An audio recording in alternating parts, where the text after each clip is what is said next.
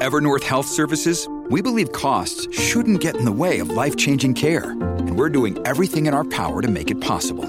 Behavioral health solutions that also keep your projections at their best? It's possible. Pharmacy benefits that benefit your bottom line? It's possible. Complex specialty care that cares about your ROI? It's possible. Because we're already doing it. All while saving businesses billions. That's Wonder made possible. Learn more at evernorth.com/wonder. Hola a todos, bienvenidos a otro episodio más de M Podcast. Yo soy Marcel Barscut y soy su host de este podcast. El día de hoy, pues tengo un invitado bastante especial, Juan Carlos Girón. Él es el empresario, él es el gerente comercial de servicios quirúrgicos aquí en Guatemala y en la región. Además, el gerente general de Salvamédica en El Salvador y lleva 18 años en el área de ventas. El día de hoy vamos a platicar un poquito alrededor de lo que es vender. Creo que ya hemos hablado varios episodios de estos, pero creo que ahorita nos vamos a eh, profundizar un poquito más en temas ya más estructurales y de sistemas dentro de cómo cualquier persona puede empezar a vender o empezar a aprender a vender. Así que Juan Carlos, bienvenido. Qué gustazo de verte otra vez y de nuevo y qué bueno que por aquí, por el podcast.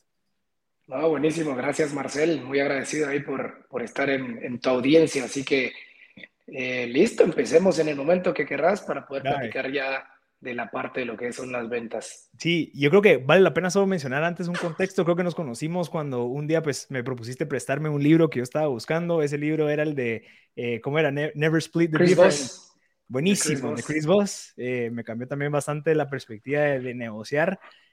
nos presenta, o sea, nos conocimos, nos prestamos el libro y después nos hemos estado ahí apoyando con, con contenido, pero creo que eso es algo de lo que yo he estado buscando últimamente son ese tipo de personas que te quieren sumar más en la vida, ¿verdad? No solamente alguien que quiera pues pasar el tiempo, sino que mira, te quiero prestar este libro, prestarme aquel libro, qué libro me recomendás. Y eso pues ha sido una característica de nuestra amistad, así que te quería agradecer por eso.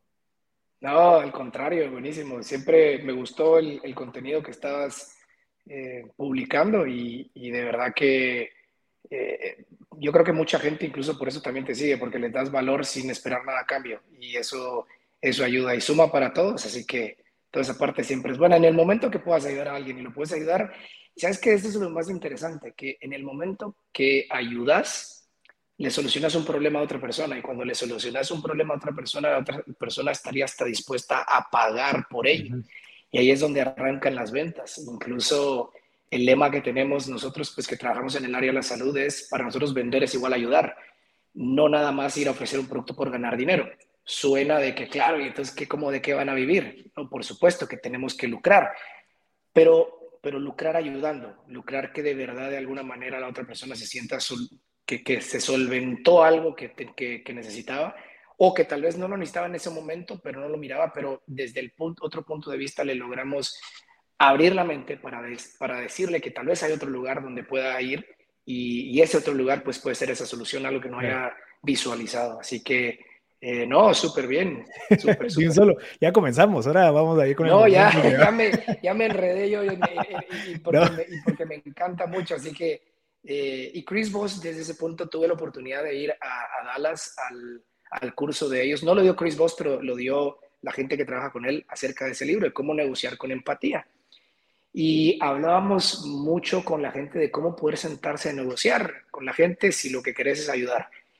Y la diferencia entre negociar con empatía eh, a, bueno, a buscar una manera de cómo negociar simple y sencillamente porque pues quiero ganar dinero, es ponerse en los zapatos de la otra persona. y, algo que le digo mucho a la gente de ventas es, ¿usted sabe cuál es la diferencia entre empatía y simpatía? Y entonces se quedan como, bueno, eh, eh, bueno, simpático, pues, pues yo puedo caer bien y, y empatía, no sé, tal vez me pongo en el lugar del otro. Claro, eso es yo puedo tratar de tener una conversación con tu persona y solo hacerte de alguna manera gestos en donde pues te sigo la corriente, pero mi mente está pensando en otra cosa. Y en ese momento es lo que nos pasa a nosotros los de ventas, que no escuchamos cuál es la necesidad de la otra persona. Y probablemente nosotros entre qué, qué le voy a contestar y qué le digo ahora y qué saco ahorita, nos perdemos en esa empatía. Y algo que enseña eh, esta metodología Chris Voss es cómo hacerle preguntas a la otra persona y cómo, cómo empezar una negociación en base a entender los problemas de la otra persona. Entonces ahí es donde te dice, no, mira, eh, si alguien te está hablando, por ejemplo, fíjate que yo fui al, al, a, a, un, a, un, viaje y en ese viaje pues me encontré a, unas personas que de repente estaban perdidas y, pues yo no sabía ni cómo hacer, yo no, había, no, no, había Waze, no había mapas, no había nada de esto. Y, la verdad que me empecé a sentir preocupado.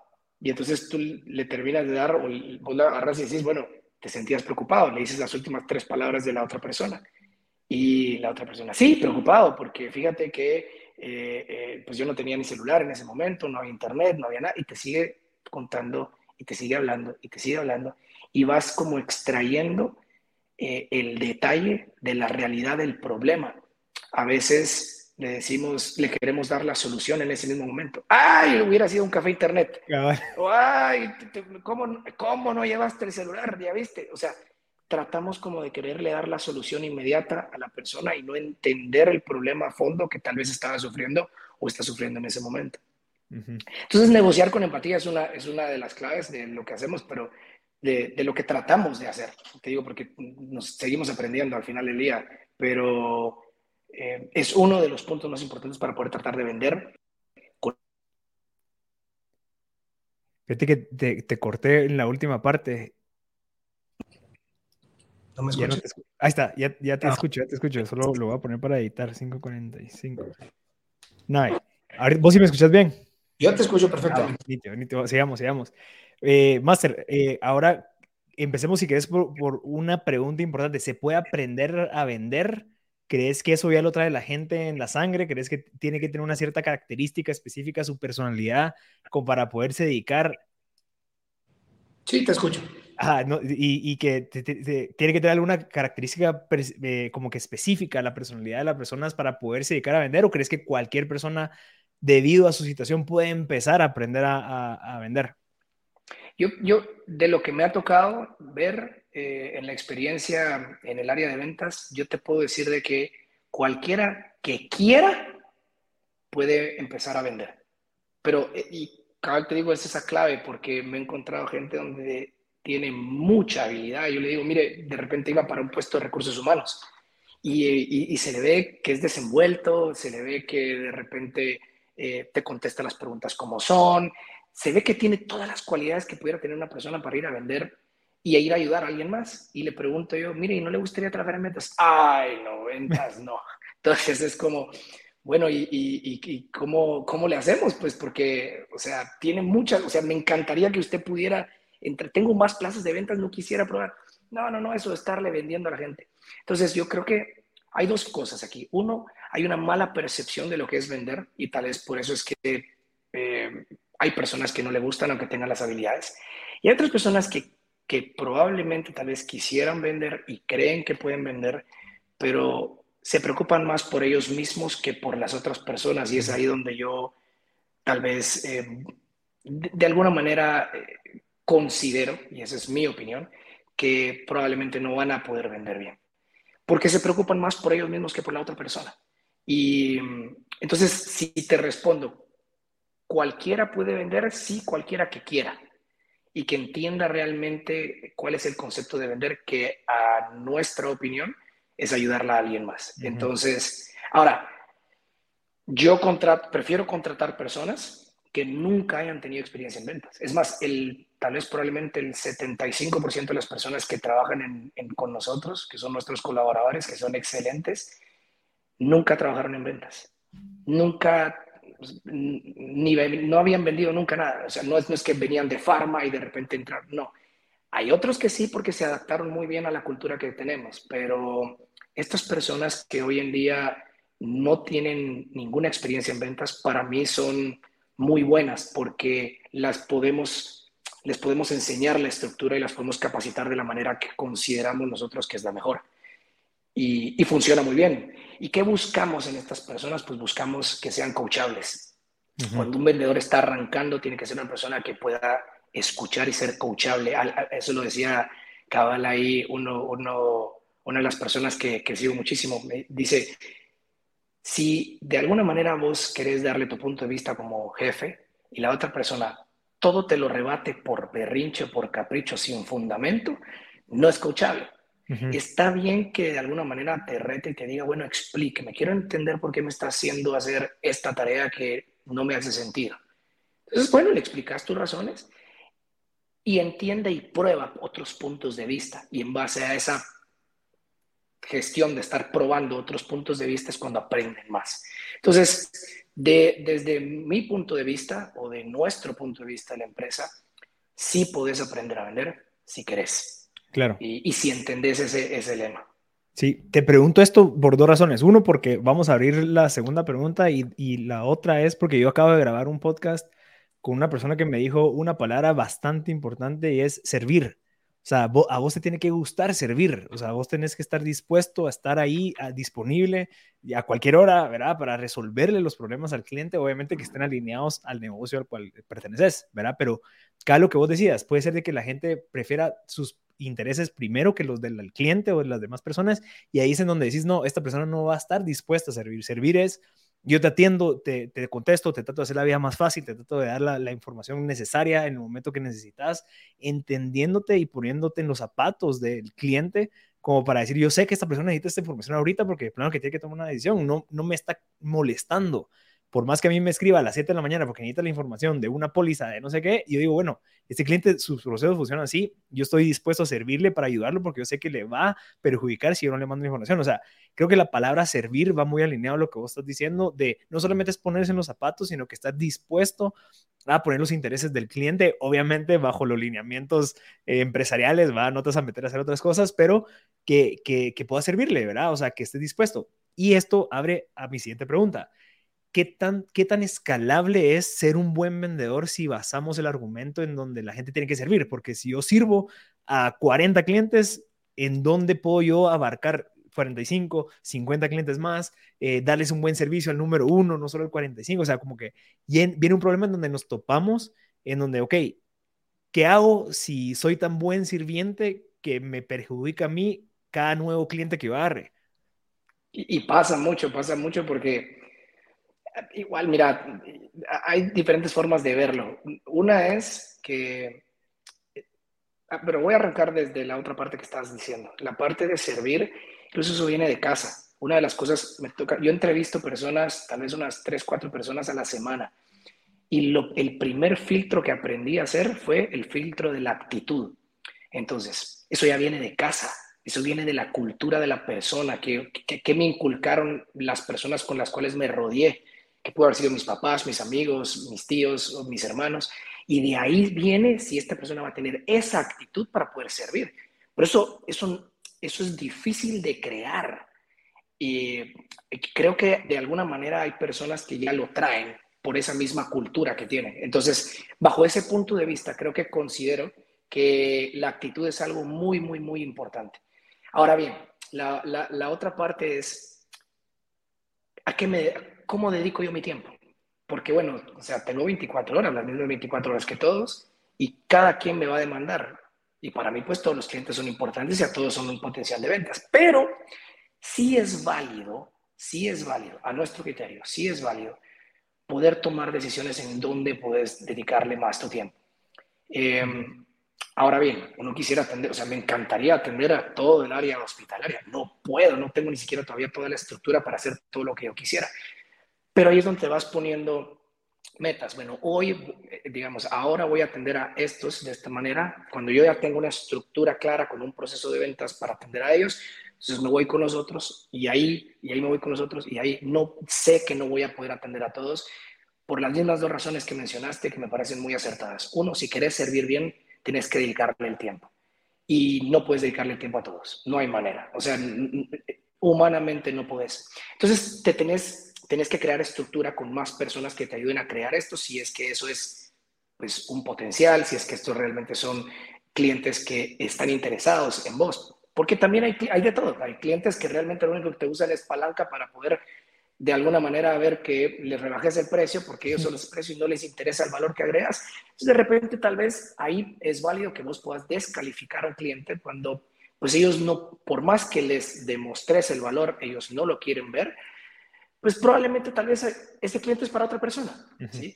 Ahora, si, si, si, vale la pena eh, de alguna manera que, que se estructure cuáles son tus clientes a los cuales te quieres enfocar porque ven el valor eh, agregado que estás dando, porque aprecian lo que estás haciendo por ellos, porque eh, tienen ese potencial. En eso es porque son los que de alguna manera también vas a conseguir esos éxitos. Y ahora tuvimos eh, una, una de las charlas que tuvimos ahora en el Summit de Ventas fue una persona que me decía, mira, un vendedor se va a sentir bien cuando tiene éxitos cuando, o sea, puedes llamarte vendedor y puedes estar haciendo un montón de cosas, mandando cotizaciones, yendo a visitar clientes, pero si no vendes, no tenés éxitos y eso no te sube ese, ese autoestima y, lo necesitas porque si no, estás, si, no, si no estás vendiendo sin esos éxitos, ¿cómo te puedes catalogar un vendedor exitoso? O sea, no, no hay manera. Entonces, tenés que buscar esos clientes que entiendan y que sigan ese, hablemosle, ese valor que les quieres dar. Entonces, bajo ese punto de vista, sí es válido que puedas escoger a los clientes que sabes que les vas a poder brindar tu mejor servicio y les vas a brindar tu tiempo de calidad. Y a los otros, pues llegará su tiempo. Tal vez ahorita no, pero llegará su tiempo. Y si te estás siendo muy atacado de muchos clientes, revisar si tu estructura es la suficientemente fuerte para poder atender todas las necesidades que te están solicitando. Porque una cosa es que vayas a prospectar clientes y otra cosa es que ya el cliente ya te conoce y te está solicitando muchas cosas y no te da tiempo de atenderlas. Entonces, regresas a revisar si tu estructura es lo suficientemente fuerte y que también pues tengas los retornos que tengas que tener, si vale la pena atender todas estas maneras o crear sistemas que ayuden a que estos, estos clientes pues puedan resolver sus dudas y sus, atenciones. Eso tal vez sería nuestra opinión. Mira, yo, yo, yo acabo de grabar un podcast ahí que me decía una frase bien interesante, es sistematizar lo predecible y humanizar lo excepcional. Y es todo el tema de correos, seguimientos, todo eso se puede sistematizar en, en el sentido en donde vos tenés que dedicarle el menor tiempo posible a las cosas que sean predictivas, ¿verdad? Cotizar, cositas así, y humanizar la parte en donde vos agregas valor, que es, bueno, yo te quiero ir a visitar, quiero estar contigo, te quiero ir a preguntar, te voy a poner una llamada, te voy a, voy a hacer mi ruta de ventas, te voy a visitar, pero y ahí es donde entra la importancia de lo que vos mencionás. Yo creo que vos le mencionas estructura, yo le menciono sistema, y es qué tan sistematizado tenés vos tu proceso para que puedas garantizar también el servicio, ¿verdad? O sea, llegar a 40 clientes, ojalá pudieras tener 40 clientes en tu, en tu cartera así que te estén dando, pero ¿cómo haces para que realmente mantengas y sostengas esa calidad de servicio que vos mantenés, ¿verdad? Y ahí es en donde yo creo que es importante también tener esa mente, decir, ah, va, ¿Cómo yo puedo hacer para sistematizar esto para que no se me vaya a ninguno, que no le quede mal a ninguno y que yo todavía pueda tener el tiempo suficiente como para poder tener esa parte humana de salir a visitar y tener ese contacto con el cliente, que es lo que valora, porque al final vos me, vos me lo dirás, la gente te compra a vos, no a la empresa, compra al que llega y que está ahí, que está sonriendo, que me llevó un chocolatito. ¿Cómo, ¿Cómo ves vos esa parte? Mira, algo que, que hemos venido trabajando desde hace un tiempo para atrás fue cómo trabajar la parte del Customer Journey. Eh, todas estas cosas que hablan acerca de la experiencia Disney, el Customer Experience, sí hacen sentido para una empresa que está arrancando. ¿Por qué? Porque si, si de alguna manera puedes mapear todo el viaje del cliente, vas a saber cuáles son los puntos de encuentro con el cliente en los cuales no puedes fallar. Entonces, podrías fallarle en otra cosa, pero en lo que vos sabes que le das ese valor agregado, ahí no puedes fallar. Por ejemplo, si arrancas desde la prospección, después en la primera interacción, después en la negociación, después en el demo, después en... Todos estos tienen que, tienen que estar mapeados. Y cuando yo te decía estructura, claro, dentro de esa estructura de personas y sistemas, ese mapa lo tiene que vivir el cliente. Si el cliente lo vive, es más fácil que de alguna manera vos puedas saber en dónde vos podés irle metiendo más, ya sea sistemas o estructuras, o en dónde vos sabes que aquí yo agarro al cliente porque si este cliente me pasó bien este viaje de aquí, yo estoy seguro que este le podemos dar seguimiento. Incluso pasa desde la facturación, la logística, la entrega y la fidelización para poder, poder conseguir esa recompra. Entonces, por ejemplo, el de nosotros tiene siete pasos. El paso desde la prospección, eh, hacer la negociación y la atracción con el demo, después hacer la cotización. Mira, y, hablaba esta persona que nos habló acerca de, del Customer Journey, y por cierto, de, eh, de esta universidad, de, este centro de negocios que, que, que trabaja muy bien en Costa Rica, ellos nos explican que a la hora de mapearlo, tu propia gente ya sabe exactamente cómo se tiene que comportar. Y entonces, para los clientes también es más fácil porque ya están identificados con un proceso de, venta del cliente. ¿Qué, le diría yo a alguien? Arranque haciendo su Customer Journey, mm. arranque haciendo su mapa del cliente. ¿Y cuáles son esos puntos de encuentro con el cliente, esos touch points en donde no puedes fallar? En donde sea prácticamente tu cultura. En esta parte del servicio no se puede fallar y que todos lo sepan. Entonces, probablemente ahí vas a entrar a lo que decís, ¿cómo podemos atender lo predecible? Si ya sabemos que estas cosas son las que pueden suceder por escenarios, listo. Aquí hay ABC proceso, hay ABC proceso para esto. Te va a facilitar mucho más la vida o le va a facilitar, facilitar mucho más la vida. Ahora, crear esa estructura no es fácil. Hmm. ¿Por qué? Porque pues, si fuera fácil, pues todo el mundo lo haría. Yo, eh, las empresas grandes tienen sus, sus, customer journeys y sus viajes de cliente que les ayudan a poder entender que toda la cultura y todo el proceso de venta sea más sistematizado, más estructurado. Claro. Y entonces por ahí, o sea, yo, yo diría, si, un, si, hay, si hay una empresa que quiere arrancar, ¿cuál es el customer journey? ¿Cuál es ese viaje del cliente? Eh, y es de sentarse, días, semanas para diseñarlo y con ayuda de otros empresarios que tal vez te dicen, mira, ya viste que las cotizaciones ya prácticamente deberían de ser de esta manera, o ya viste que para la entrega podríamos ser de esta manera. ¿Cómo estás trabajando en tu recompra? ¿Cuál es tu fidelización? Entonces, todos saben cuáles son las etapas, es mucho más fácil. Sí, y dentro de ese Customer Journey también podríamos hablar de la parte donde entra el vendedor y deja de estar el vendedor, decir, ah, va, sí. yo conseguir cliente, pero ¿hasta dónde llego yo? Y cómo la persona que está atrás puede realmente ofrecer el mismo servicio que yo le ofrecí y que le garantice al cliente al momento de, captarlo. ¿Cómo, ¿Cómo manejas esa parte en donde el vendedor no quiere soltar a su cliente porque sabe que el otro tal vez no, ah, no es tan responsable como uno o no sé si te ha pasado en esa experiencia y qué has hecho? Totalmente. Y, más que todo cuando son esos vendedores que son acaparadores, que dicen, no, no, no, mejor lo hago yo porque el otro sabe ni cómo lo va a hacer. Hay, hay, hay dos cosas. Esto le ha pasado a todo el mundo en todas las empresas y es parte del aprendizaje. Eh, tenés que crear empoderamiento de alguna manera con pilares claros. Te voy a dar los ejemplos que yo tengo. Yo le digo, yo no voy a despedir a nadie si toma decisiones en base a estos tres pilares. Número uno, el pilar primero es el paciente. Todo lo que hagamos tiene que tener un impacto positivo en el paciente. Todo, todo, todo. Si no está tomado ese impacto positivo en el paciente, no se puede.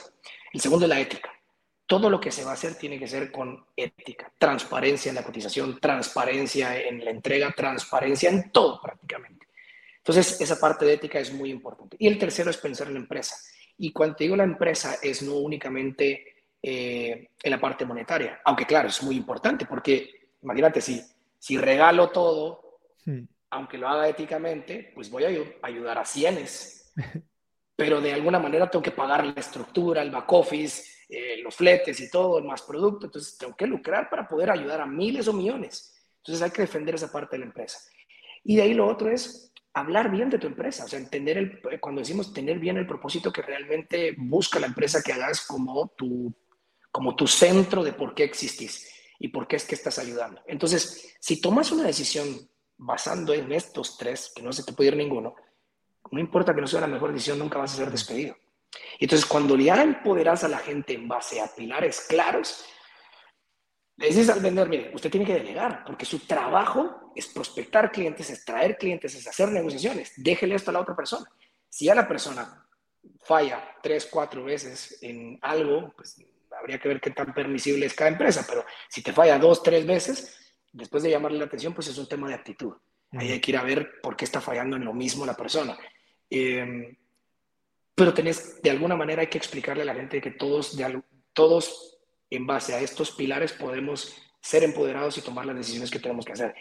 Y confiar en que la otra persona va a trabajar, porque si no, no avanzo, no vendo. Puedo, puedo estar pendiente en mandarle un mensajito, mira, solo recordándote de que pues había que mandar este, esta entrega, por favor que no se te vaya a ir, Puedo estar de alguna manera así, pero no llegar al extremo en el cual yo prácticamente mejor lo hago yo, porque la otra persona seguro lo va a hacer un desastre. Ahí hay un problema de estructura, ya sea de personal o de sistema.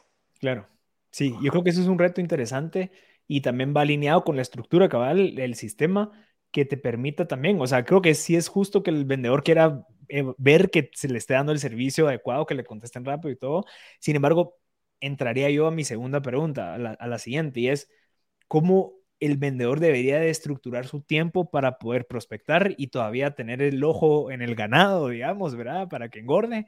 O, eh, y también como que mantener el, el, el, sistema lleno, ¿verdad? Porque obviamente eh, estoy seguro que muchos de los CRMs hay que manejarlos, hay que estarlos llenando y requieren de un trabajo diligente para que el gerente de ventas tenga la, la información adecuada, que estoy seguro que esa información puede ayudar para tomar decisiones ¿Cómo, ¿Cómo recomendarías vos y según tu experiencia, cómo es que vos dividías el tiempo?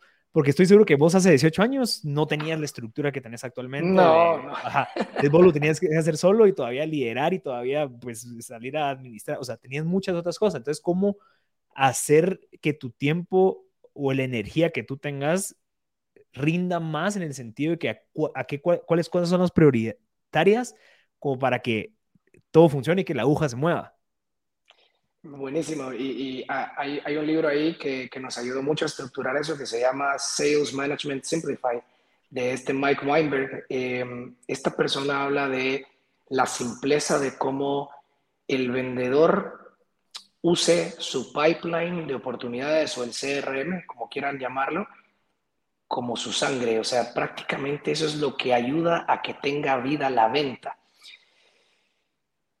en algunas instituciones se hace ver de que pues, el CRM es una herramienta para la gerencia y lo que tratamos de, de, alguna manera de culturizar o de, o de demostrar es que el vendedor si quiere ganar más dinero tiene que estar revisando sus oportunidades. No hay otra forma, no hay porque al final del día yo puedo tratar de tener todo en mi cabeza o tener todo desordenado, unas cosas en la agenda, otras cosas en la computadora, otras cosas en post-its, pero como no lo tengo todo en un solo lugar y no tengo la disciplina de sentarme a revisar cuál es la sangre que va a alimentar mis ventas, más que todo si son vendedores que trabajan por comisiones, pues es otra historia.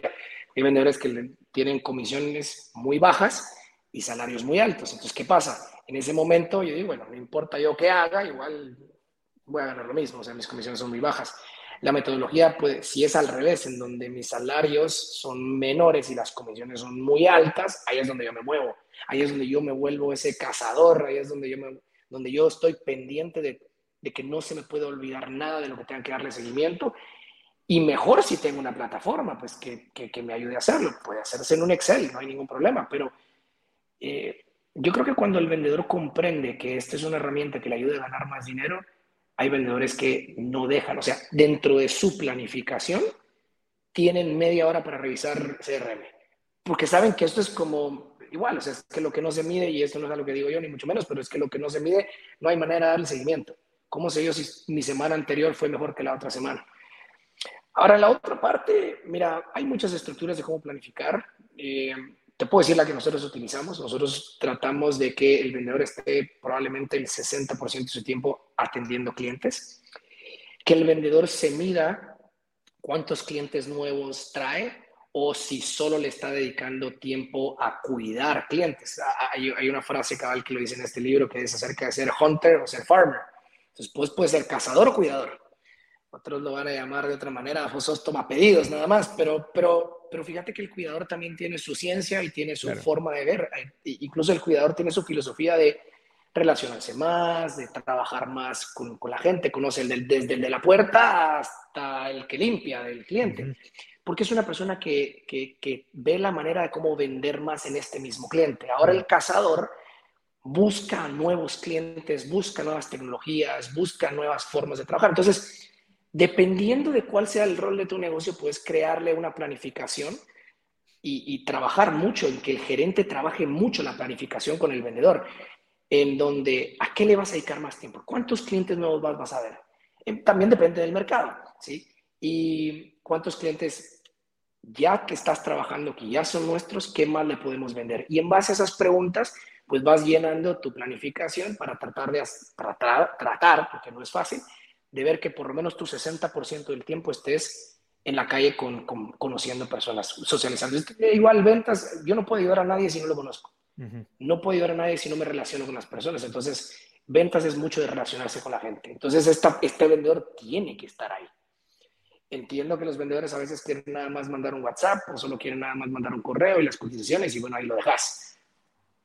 Pero ¿qué tanto efecto tiene eso? Y también de repente solo quieren hacer llamadas como por ejemplo estos famosos eh, de, las tarjetas de crédito, que es un poquito complicado. Pero eh, independientemente de eso, yo creo que si el gerente sabe cuáles son los objetivos que quiere lograr con la empresa, si el gerente sabe a qué número queremos llegar, creo que puede organizarle mucho mejor el tiempo al vendedor. Dejar que el vendedor planifique por sí solo al principio, y si no es un vendedor experimentado, pienso que es un error. Mm. Ok. Mira, yo creo que es, eh, todo eso que vos acabas de mencionar es, se resume en, how bad do you want it, ¿verdad? O sea, ¿qué tanto querés ganar más plata? ¿Qué tanto querés vender más? Porque estoy seguro que todos tenemos 24 horas, ¿verdad? Lo que dicen todos, pero porque hay gente que vende más, porque hay gente que de verdad está... Porque otros sí pueden. ¿Verdad? Y porque hay gente que dice, no, pues que yo mandé un correo, sí, brother, pero es que no solo es de mandar el correo, es de ir a visitar, es de hacer una tu ruta de visitas, ir a tocar puerta, a ver si está, saludar, mire, de casualidad pasé por acá, mentira, vos fuiste a buscarla y mire, pasé por aquí porque tengo una reunión aquí adelante, pero quería pasar a saludarla, ¿cómo está? Mire, la puede dar algo. O sea, how bad do you want it? ¿Verdad? Porque si no querés, si realmente estás satisfecho con lo que estás ganando, con tu salario, pues tal vez no vas a hacer ese tipo de cosas que hacen que te volvás un vendedor excepcional, que, que la gente diga, ala, qué chilero, este brother sí vende, o sea, ahí está, y ahí se está moviendo, y acá rato está trayendo nuevos clientes, tiene su sistema, o sea, creo que es algo también que era lo que vos mencionaste al principio, la actitud, ¿verdad? ¿Qué tanto de verdad este brother quiere salir adelante o esta persona quiere salir adelante que, que al final tenga un beneficio en la empresa?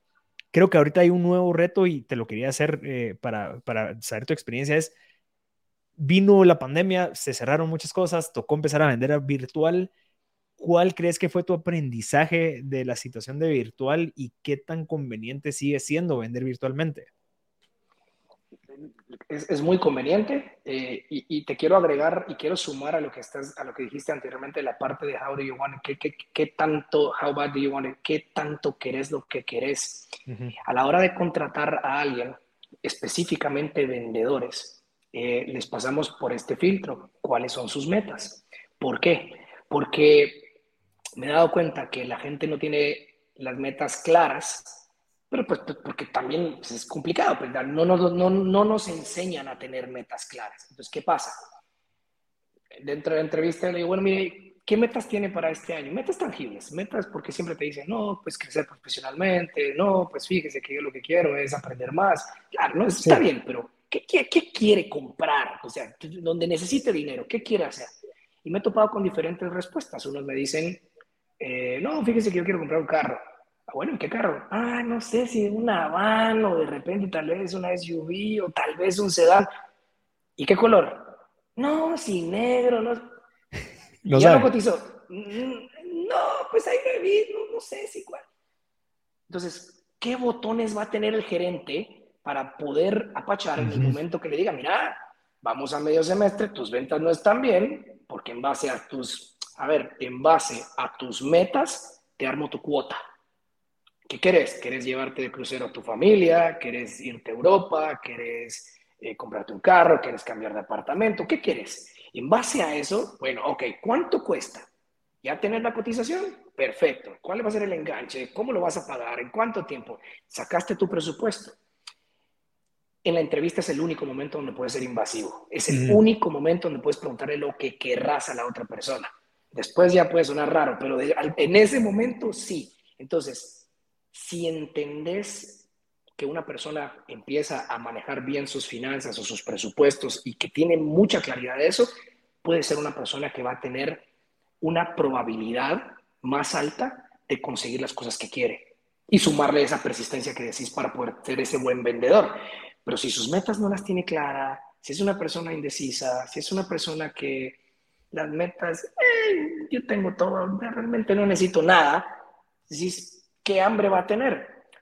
Y cuando ya lo contratas, se lo pones por escrito y le decís, bueno, dijiste que te querías llevar a tus abuelitos a un crucero. Bueno, listo. Esto es lo que tenés que vender para poder pagar este crucero. Y aquí son todos los clientes. Mira, si vendes cliente A, B, C, D, vas a poder pagar ese crucero. Se lo va, prácticamente se lo, se lo, Aterrizas. se lo, sí, se lo, se lo detallas de tal forma para que al final del día esta persona pueda venir y decir, ah, o sea, tengo instrucciones claras. Si no hago esto, esto y esto, no me los llevo de crucero, no, no te los vas a llevar de crucero. Y estás como gerente encima, bueno, ¿qué pasó aquí? ¿Qué pasó aquí? ¿Qué pasó aquí? Tu crucero, tu crucero, tu crucero. Pues tenés esos puntos que son los que le mueven. Y por eso hay que encontrar qué cosas mueven a la persona para que pueda tener esa actitud para hacer la parte de ventas. Y regresando a la parte de lo de las ventas virtuales, son, yo he comprado, no sé si vos, pero yo he comprado cosas sin ni siquiera conocer a la persona en Instagram porque les mando a decir, mire cuánto cuesta, mire me lo entrega y me lo trae mañana. O sea, por supuesto, es un medio mucho más fácil, pero es un medio mucho más fácil cuando el cliente ya sabe lo que quiere. Mm. ¿En dónde no me ha funcionado? En el momento cuando el cliente no sabe lo que quiere, cuando quieres crearle una nueva necesidad, cuando se necesita, como bien dijiste, ese valor agregado, en ese momento las ventas de e-commerce no funcionaron. Pero quien ya sabía qué quería, yo no sé, yo compré súper, pues ya sabía qué quería. O sea, yo compraba, eh, no sé, cosas de, de, limpieza o diferentes cosas que yo ya sé que quiero y me agilizó y me gustó mucho porque pues me las llevaban a mi casa. Ahora bien, no sigue siendo el único método más que todo si estás arrancando, porque tenés que crear esa relación. Es más, yo le compré a cosas, o sea, habían cosas que compré, pero habían cosas que yo seguía yendo a los lugares porque yo conocía a las personas. Y entonces esa parte de la relación también es importante. A mi criterio creo que me sirvió para poder atender lo que la gente ya necesitaba. Mm. Cabal, la parte predecible, digamos. Probablemente la parte predecible. Sí, y también creo que la parte del e-commerce tiene hasta cierto punto un, tope de ticket, ¿verdad? O sea, de 100 a 300, 400, 500 quetzales sí compro por Instagram. Ya después ya es como que, brother, quiero ir a ver tu tienda. O sea, como que te quiero conocer, porque yo creo que gastar 500 solo porque sí. Entonces puede ser de que también depende del ticket. Eh, ¿Qué tanto y recomendas vos seguimientos virtuales o buscar reuniones virtuales para cerrar ventas o prospecciones, ¿verdad? O, recomendarías más el que los primeros acercamientos sean presenciales o cómo lo ves entendiendo el contexto? Yo, yo lo miro de que dependiendo de la necesidad del cliente, que tengas todas las herramientas para hacerlo dependiendo de lo que el cliente quiera. Había clientes que me decían, no, en plena pandemia, usted se viene al hospital. Y uno así como, bueno, ahí está, o sea, tocó, tocó, no pasa nada eh, ya ibas con tus mascarillas y tus cosas y todo preparado porque pues en plena pandemia eh, había que ir a visitarlos al hospital y sus razones tenían.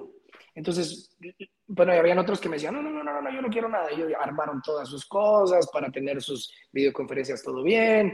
Tú te juntabas de repente con clientes muy importantes con videoconferencias. Yo pienso que es más que tengas todas las herramientas, que sepas usarlas en el momento que el cliente las necesite y dónde se siente más cómodo el cliente. Yo por ahí me iría. Hay clientes que están muy apresurados, hay clientes que no quieren salir de su casa, pues bueno, una videollamada es súper bien. Hay clientes que se mantienen en la calle, entonces una videollamada no es lo ideal. Mejor juntémonos un cafecito, mejor juntémonos a algo. Creo que es una pregunta muy válida hacerle al cliente. ¿En dónde usted se sentiría más cómodo? Ok, mira, pero también depende de vos como vendedor qué tan buenas herramientas tenés también para hacer el labor de ventas virtual, ¿verdad? Porque también, si yo me, voy y estoy en, un lugar en donde no hay luz, en donde, puche, pasa mi perro ladrando, o sea, también puede afectar, porque cabal, ahorita una moto. Se cabal, no sé pero, qué ruido ahorita. No, pero digamos, o sea, o puede ser que no tengas un buen internet y que se esté trabajando, o sea, como que ese tipo de cositas también hay, hay que entender el contexto, porque sí puede perjudicar el, el labor de ventas, pues. Sin duda, yo, yo creo que, bueno, eso es otra parte, pues una parte es tener las herramientas y otra parte es que también seas un vendedor que tenga sus conocimientos de cómo vender y que tenga sus habilidades. Para eso, con el gerente te reunís a practicar roleplays, creas pitch, creas, creas guiones, creas, le das las herramientas, practicas. Yo les digo mucho, mucha, aquí en la práctica, aquí fallamos los penales, ¿sí? Eh, en la vida real no, no puedo fallar el penal, pues, pero aquí sí, aquí practiquemos qué tanto dentro de la planificación del gerente está de practicar con sus vendedores. Porque si eso no se hace, pues entonces los puedes poner en, de todas maneras, los puedes poner en un Zoom, los puedes poner presencial, igual la pueden fregar. Entonces, la idea es que practiquen más para que no importa si están haciendo un Zoom, están haciendo una actividad presencial, ellos sepan exactamente a dónde llevar eh, al cliente, llevar la negociación, llevar... Y, ahí es donde habla mucho acerca de eh, cómo crear escenarios. Algo que me gusta mucho es trabajar escenarios. Bueno, si vas con el cliente, si te dice esto, ¿qué harías? Si te dice esto otro, ¿qué harías? Si te mm. dice esto, ¿qué harías? Entonces, al practicar escenarios, ya vas probablemente con el 90% de las probabilidades de lo que te puede suceder. Si te pide rebaja, ¿qué harías? Si te pide dos por uno, ¿qué haces? Si te dice que necesita esto, ¿qué haces? Y entonces ya es un proceso más estructurado donde ya el vendedor ya sabe exactamente qué hacer. Es más fácil.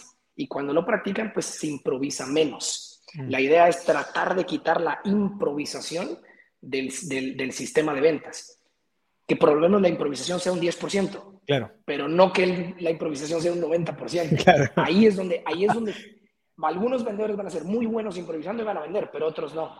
Ya, te entiendo. Mira, ¿cómo te fue en tu experiencia cuando tenías a tus vendedores en sus casas? ¿Cómo era el liderazgo y qué también tenías tu estructura como para saber qué estaba haciendo cada uno y cómo hacías para que realmente eh, por ellos mismos se dedicaran realmente a sacarle provecho a las horas laborales, digamos?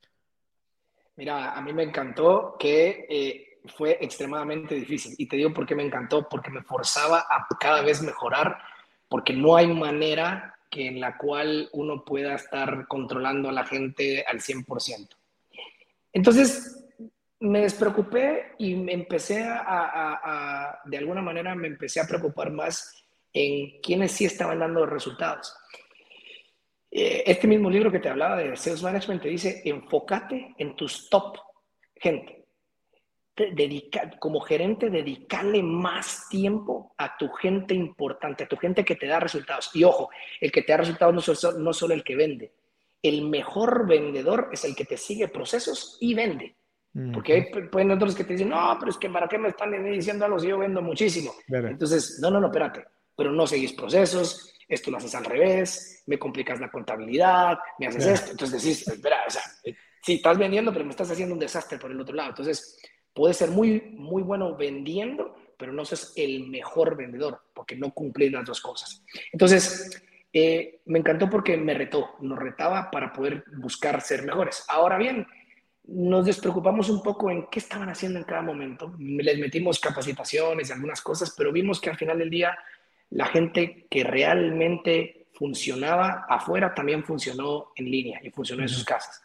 Hoy todos los vendedores están afuera, o sea, no hay ningún vendedor que tenga oficina en, nuestras oficinas, no hay. Antes tenían sus oficinas, ahora ya no. Eh, y los medimos por resultados. Y si no estás llegando al resultado, pues no vas a ganar dinero porque pues nuestra metodología es comisiones altas y salarios bajos, entonces no vas a estar ganando dinero, tenemos los puntos para ir diciendo, pues mira, esta meta, esta meta, esta meta no la vas a hacer, entonces, les ayudamos dándole un poquito de asesoría, les damos acompañamiento, pero no nos preocupamos tanto por el que, que estuvieran haciendo en su casa, porque es que nos pasó a todos.